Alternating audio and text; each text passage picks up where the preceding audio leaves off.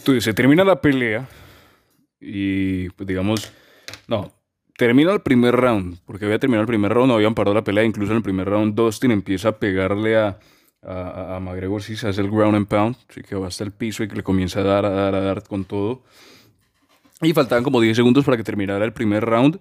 Entonces Herb Dean, pues viendo que pues, Dustin se le va encima y McGregor de alguna manera se está defendiendo, se está protegiendo, no termina la pelea, ¿sí? no acaba la pelea ni la separa, sino que simplemente van y cada uno a su esquina. Pero McGregor se queda en el piso, mientras que Dustin pues se va. Y ahí McGregor pues le, le empieza a señalar a, a, Herb Dean que, que, que, ¿sí? que, tenía, que tenía básicamente el, el tobillo, la pierna quebrada. Y en ese momento, pues digamos, entran los doctores, cancelan la pelea. Y desde ese mismo instante, McGregor empieza a hablar mierda a, a, a, Dustin, ¿sí? Le empieza a decir, incluso hay, hay nuevo material que saca y que dice que, que cuidado con lo que dices, que te va a perseguir hasta en tus sueños, que te va a matar. Y le empieza, le empieza a hablar mierda, le empieza a hablar mierda todo el tiempo. Hasta que eh, digamos, entra Joe Rogan y se van a hacer todo lo que es pues la, la, la, la determinación del ganador. Eh, incluso McGregor comienza a decir que, que fue una parada médica, sí, que fue una parada médica, que fue una parada... Y le dice varias veces a, a, a Herb Dean desde el piso que fue una parada médica, que fue una parada médica y, y, y, con todas las ganas para que se definiera. Él estaba pendiente de que no lo hubieran determinado como knockout, no lo hubieran determinado como TKO, sino que se quedara claro que fue una parada médica. Todo esto estando McGregor con la pierna quebrada desde el piso, ¿sí? mientras que lo atendían los doctores.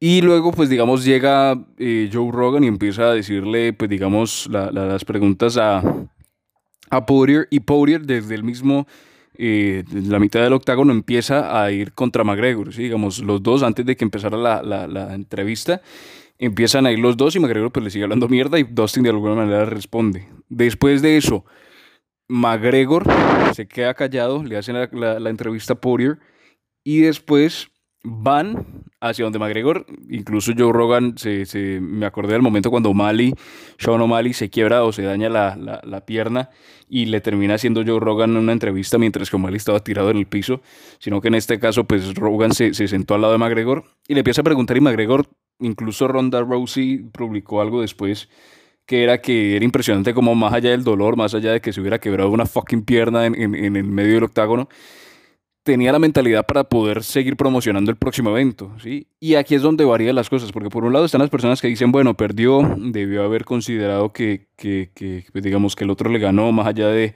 de, que se hubiera quebrado la pierna, le estaba ganando bien y que debió haber determinado que, bueno, eh, me quedo callado, dejo que él, él, celebre su victoria y lo veremos después qué pasa. Pero McGregor siguió con el personaje, siguió con la mentalidad de promocionar y aquí traigo algo que, que incluso dijo Chael Sonnen y es que han habido tres casos en los que se ha quebrado una pierna que de manera similar, que es el de Whiteman y el de, y el de, el de McGregor y el de Anderson.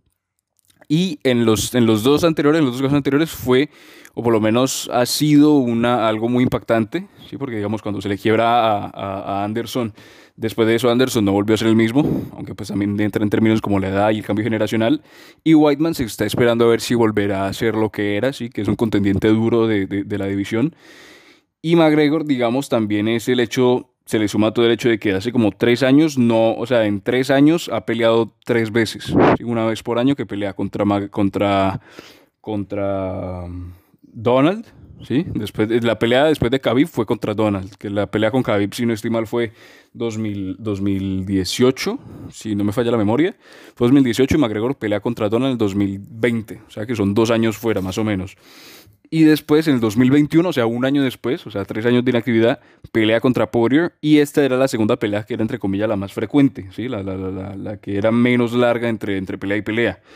Y a esto se le suma el hecho de que ya, digamos, había una nueva generación de peleadores, hay, una, hay una, un nuevo contexto de UFC, más allá de que McGregor siga siendo el número uno en lo que se refiere a ventas y demás, pero en el momento en el que Conor se quiebra la pierna, es un momento decisivo porque pues, va a estar fuera un año, pierde cierta credibilidad con los fans y con la empresa, entonces entra inmediatamente en esa mentalidad de promocionar el próximo evento, ¿sí? como de aferrarse a la posibilidad que tiene de pelear contra, pues digamos, el contendiente número uno, ¿sí? que al final, pues, Dawson se sabe que va a pelear por el título y demás, pero Conor se aferra a esa posibilidad de pelear contra, contra, contra Dustin y a defenderles un as que tiene bajo la manga que lo puede hacer. Ahora, más allá de que, de que esté el comentario de que debió callarse y debió dejar que Dustin ganara, lo otro que se comenta es los comentarios que, que, hizo, ¿sí? Porque pues empezó a hablar de que, de, de, de que sobre todo dirigido a la, a la, esposa de Dustin, que ella había, le había hablado por DM, que le había dicho esto, que se le había hecho lo otro y que pues también le empezó a decir otras cosas obscenas, pues que no, no puedo repetir aquí. Y ese es otro tema por el cual dijeron, pues si Conor habla así en serio, sí, si Conor dice las cosas en serio, eh, pues digamos sí sería un, tipo muy bajo en el sentido de, de, creer lo que está diciendo. Sin embargo, yo pienso que Conor en ese momento seguía estando dentro del personaje y pues al final cuando se está en un personaje se puede decir cualquier cosa eh, sin, sin, sin barreras. Incluso en la conferencia de prensa Poirier decía que, que, que, no había barreras para el trash talking y que incluso no le había preocupado tanto, no le había afectado tanto eso de la esposa, sino otras cosas que había hecho McGregor, por ejemplo, que se iba a morir o que le iba a matar y demás. Pero yo creo que dentro de lo que cabe, McGregor seguía en el, en el, en el, en el personaje. ¿Por qué? Porque después él va a la cirugía, el día siguiente él tiene la cirugía y el lunes más o menos él comenta, sí, incluso sube un video o sube varios videos donde por un lado está en la, en la, en la en la, ¿cómo se llama? En la, en la sala, ¿sí? En la sala de recuperación. Y todavía se le ve metido en ese personaje de, decir, de, se le ve metido pero no con la, la euforia que tenía en el momento de, del octágono, sino que se le ve metido en el personaje pero de un nivel menor. Sí, porque incluso seguía hablando de que era una victoria ilegítima la de Dustin y que pues se iban a volver a ver dentro cuando, cuando Conor estuviera bien y que al final seguía por esa misma línea, aunque ya le había bajado un poco el tono a, a, toda esa euforia que tenía durante el octógono. Pues también hay que ver que se le quiebra la pierna, las hormonas están a tope, la adrenalina está a tope, entonces se le considera. Pero después de ese video, ya en la sala de recuperación, él sube un video cuando él está en, una, en esa silla mecánica con la que se estaba desplazando, ya con la cirugía, incluso tenía los vendajes, donde ya completamente fuera del personaje, se le va a hablar a Conor normal, ¿sí? Como es Conor McGregor. Entonces el tipo se le veía tranquilo, se le veía normal. Eh, incluso así bromeaba con que, con que tenía una, una, pierna de acero, una pierna de titanio a partir de ahora. Y comenté incluso que era, que era el Terminator. Y, y ahí se veía un Conor que era totalmente diferente al que se vio en, en, en, durante el octágono, incluso el día después, después de la cirugía.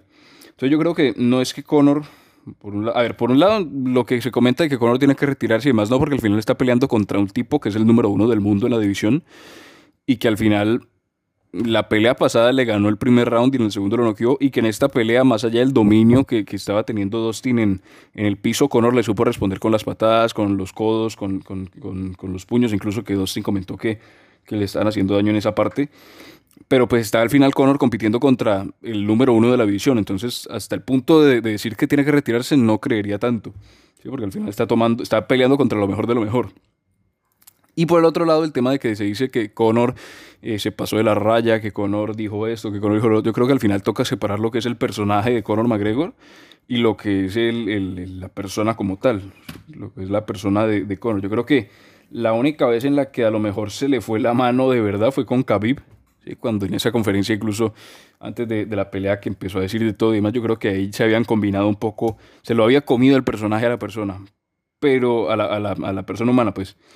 Pero en este caso yo creo que si hay una separación entre lo que es el personaje, lo que es la promoción, lo que es el, la, la, mediatización y lo que es eh, la persona como tal, porque al final pues hay varias, en varias ocasiones se ve que Conor, digamos, no, no, no, no tiene esa, esa percepción, al menos solamente lo saca cuando están los medios enfrente. Entonces yo creo que es válido dentro de lo que, porque al final, digamos, se puede decir algo que decía incluso Chael Sonnen, era que uno podría hablar mierda de quien fuese, porque al final del día vas a entrar al octágono a, darte duro con, con él. Entonces, pues al final todo se iba a arreglar en esa noche. Y pues por lo general siempre, siempre sucede así, ¿no? Cuando, por ejemplo, se habla, se habla un trash talking grave, al final entra al octágono, resuelven entre los dos y después cada quien tranquilo con, con lo que consiguió. ¿sí? El que perdió se queda callado y el que gana celebra y cada uno lo hace como quiere.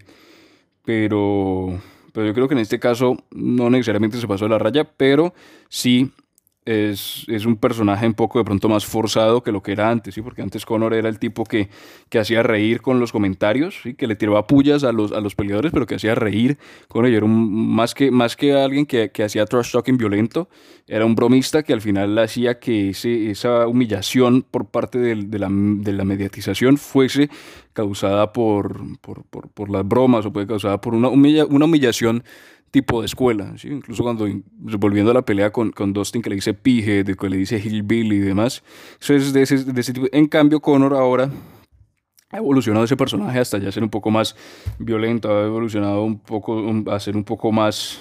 Eh, eso ocurrió desde la pelea con... con la, desde la segunda pelea con Nate. De la, en la primera todavía era ese, ese, ese humor de, de, escuela, digamos, pero en la segunda ya fue humor de barrio, por decirlo de alguna manera.